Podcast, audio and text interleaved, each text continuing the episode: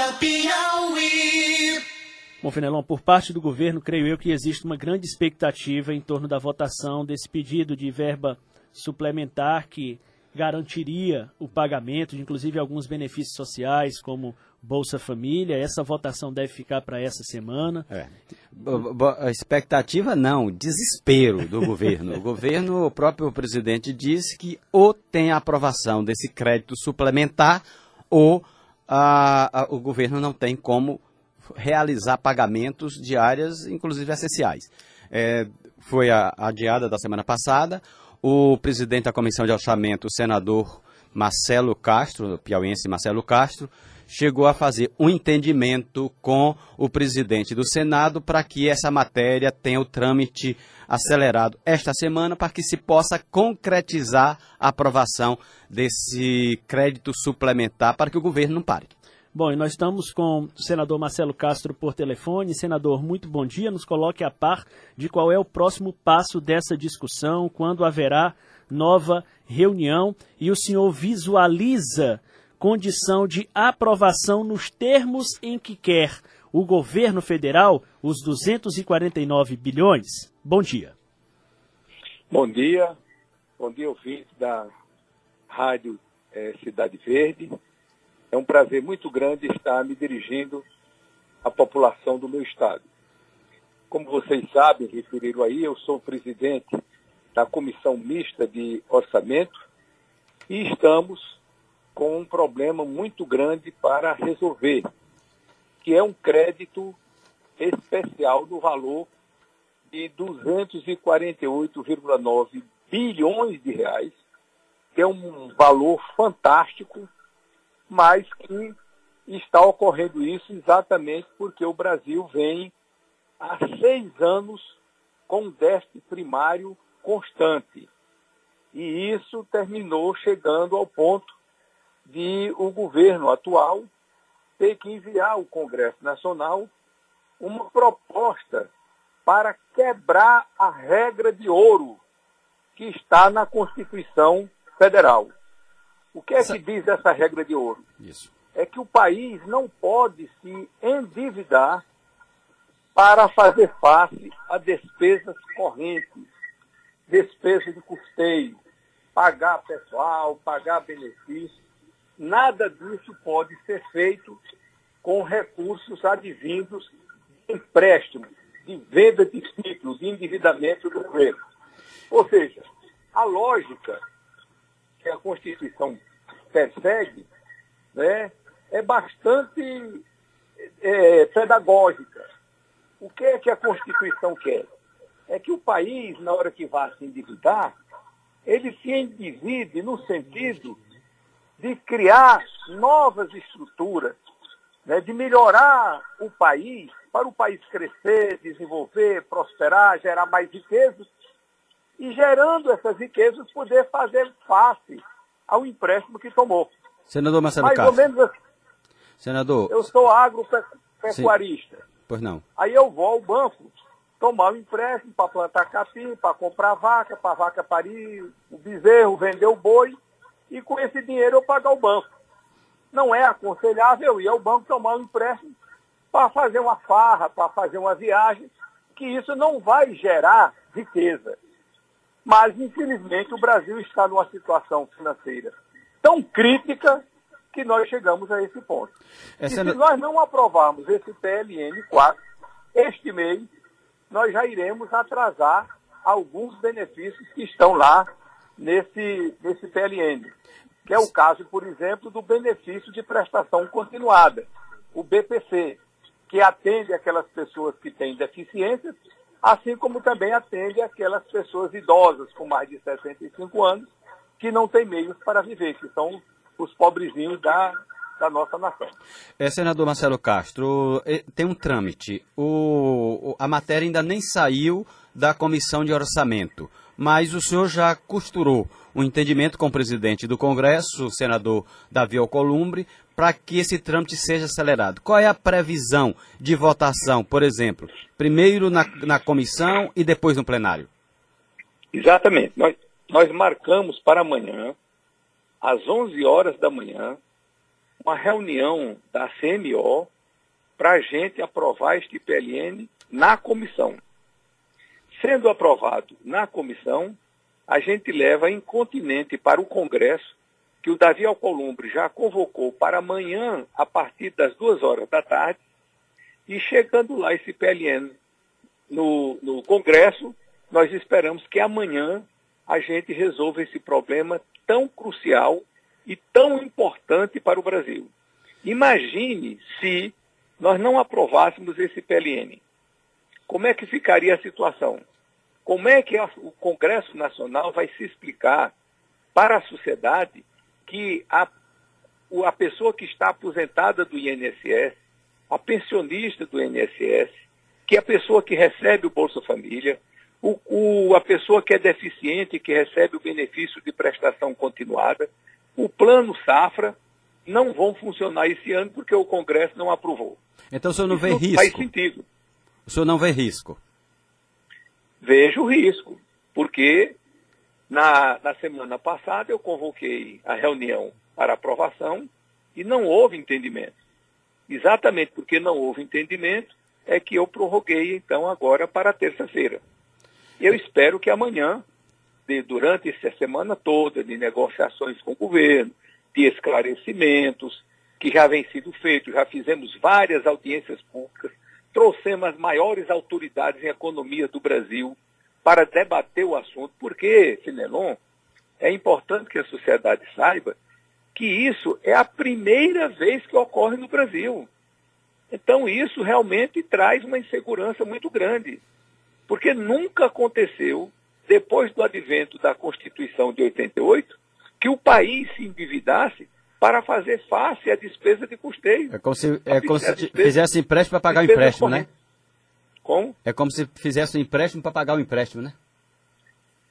Não, não é nem para pagar o empréstimo, é fazer a despesa corrente. É como se o Elton Dias, ele foi no, no BNDES, no Banco do Brasil, na Caixa Econômica, tomou empréstimos. Para quê? Para fazer as estradas, para fazer sistema de abastecimento da água. É isso que o governo faz.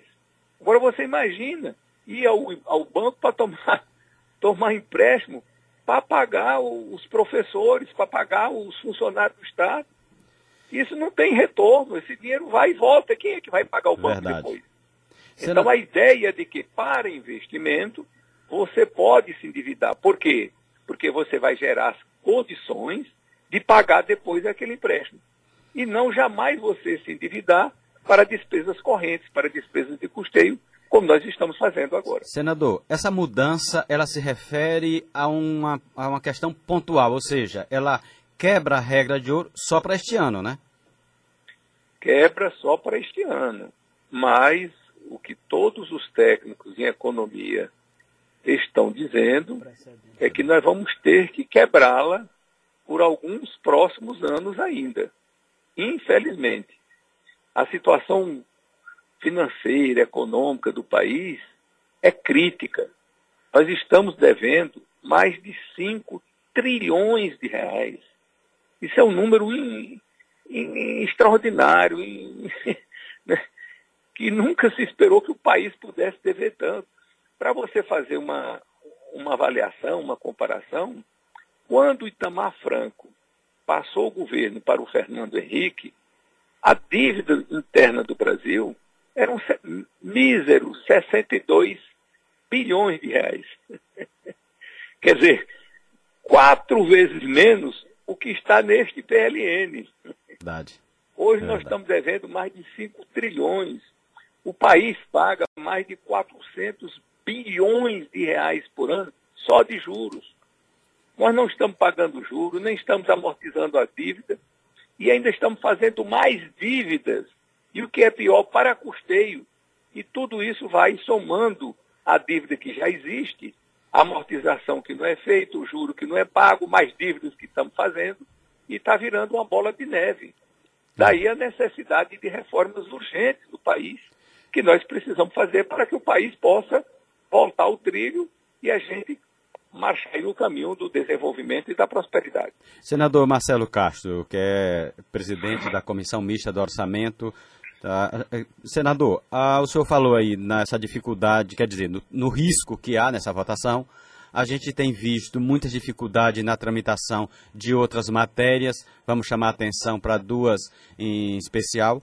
A, a, a, reforma tributária, que começa a andar na Câmara, e a reforma da Previdência, que a gente não vê andar. O que é que pode fazer essa reforma? O senhor que é da oposição, mas que defende a aprovação de uma reforma. O que é que se pode fazer para essa reforma sair do lugar? Bom, Finelo e ouvintes aí da Cidade Verde, a reforma da Previdência, em qualquer lugar do mundo, em qualquer época, é sempre um tema indigesto. É sempre uma pauta negativa para o Congresso. Então, é preciso que haja um sentimento patriótico muito firme, muito determinado, de que nós não podemos deixar o país na situação em que nós nos encontramos.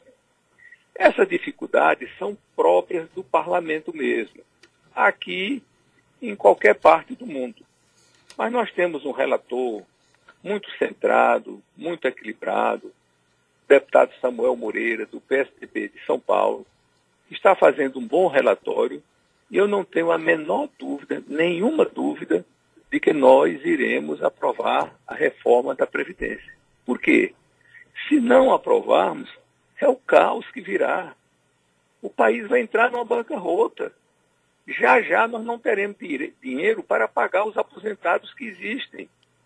E não podemos continuar com a legislação lá de, de atrás, porque essa legislação foi feita quando as pessoas viviam menos. Ó, oh, graças a Deus que as pessoas estão vivendo muito mais. Mas qualquer lógica elementar de aritmética, de matemática, todo mundo está vendo. Se nós tínhamos uma lei que cobria a previdência, que as pessoas viviam X, agora estão vivendo mais do que X, elas vão passar mais tempo vivendo depois de aposentado, é, obviamente eles vão ter que contribuir mais, isso é uma coisa elementar. Agora, o que não pode, que nós não vamos aceitar, e desde sempre do governo do Michel Temer, eu me posicionei contrário, é que a reforma da Previdência recaia sobre os ombros, os ombros dos mais pobres, dos mais carentes, dos mais necessitados. Isso jamais. Então, trabalhador rural, que é um problema muito nítido aqui no Nordeste. Este daí nós vamos tirar da reforma da Previdência. Eu não voto reforma da Previdência que venha prejudicar o trabalhador rural. O BPC, benefício de prestação continuada, quem é que recebe? São as pessoas deficientes que não podem prover o seu sustento. São os, os, os, os velhinhos, pobrezinhos, com mais de 65 anos de idade, que não têm meio para viver. Como é que nós podemos prejudicar essas pessoas? Seria desumano acima de tudo. Então, isso daí nós vamos retirar do texto lá da reforma da Previdência, vamos botar para um lado e vamos votar o restante, no entendimento de que todos precisam contribuir mais pelo fato de que nós estamos vivendo mais, graças a Deus. Eu fiz, Finelon, um estudo no passado sobre a vida média do brasileiro. Na década de 50, sabe quanto era a vida média do brasileiro? Eram 43 anos. Ou seja, o brasileiro vivia em média, na década de 50, quando eu nasci, viviam 43 anos. A pessoa com 43 anos estava, com 40 anos, estava no fim da vida.